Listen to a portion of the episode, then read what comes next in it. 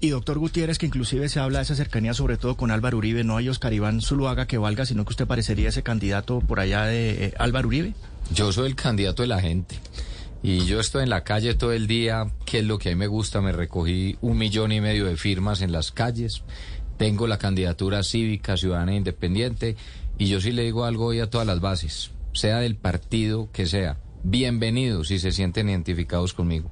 Y eso se demuestra cuando hay gente del CD que dice que me va a apoyar, que hay gente del Partido Conservador, que hay gente de Cambio Radical, de los verdes, de varios sectores y gente que no pertenece a ningún partido. Y lo que muestra es que yo sí tengo la capacidad de unir al país, que es lo que nosotros vamos a hacer.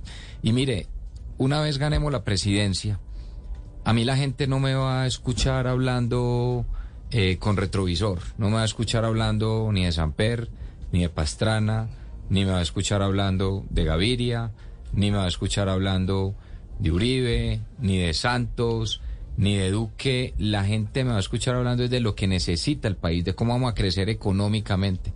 Yo no me voy a dedicar en el debate de echarle culpas a otros. Yo voy a echar para adelante. El país lo que necesita es crecimiento económico los próximos cuatro años por encima del 5% sacar y empezar a sacar de la pobreza el 42% de los colombianos, que son 21 millones de colombianos que están en situación de pobreza.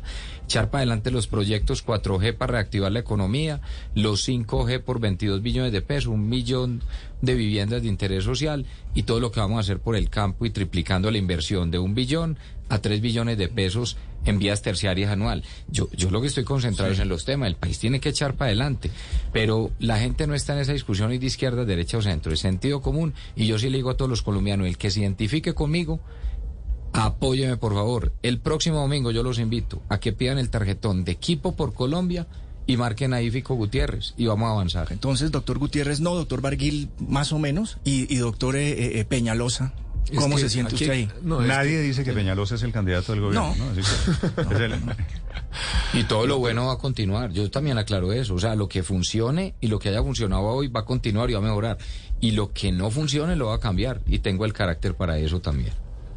Bueno, hay cosas que se han hecho bien, como la generación eléctrica limpia, ¿no? De, vamos a llegar casi al 15% de energía eólica y solar, pero hay cosas con las que estoy totalmente en desacuerdo, como las relaciones con Venezuela. Obviamente, claramente, si tenemos unas relaciones formales con Venezuela, no porque creamos que eh, Maduro es bueno, ni democrático, ni nada, sino porque hay que minimizar al máximo la, el apoyo venezolano a los grupos armados ilegales, eh, incluso a los eh, vandalismos urbanos y lograr que haya la mayor cantidad de comercio y que los, los ciudadanos pasen entre los dos países no por trochas controladas por criminales, sino por la carretera y que haya el mayor comercio posible. Eh, eh, hay que hacer obviamente una serie de cosas que no se han hecho. Por ejemplo, aquí el Pacífico colombiano está abandonado. Para mí una prioridad es que logremos que nuestro Pacífico, en esta era del Pacífico, mientras que Guayaquil o Panamá van volando, tengamos a Buenaventura o Tumaco como la tenemos, vamos a transformar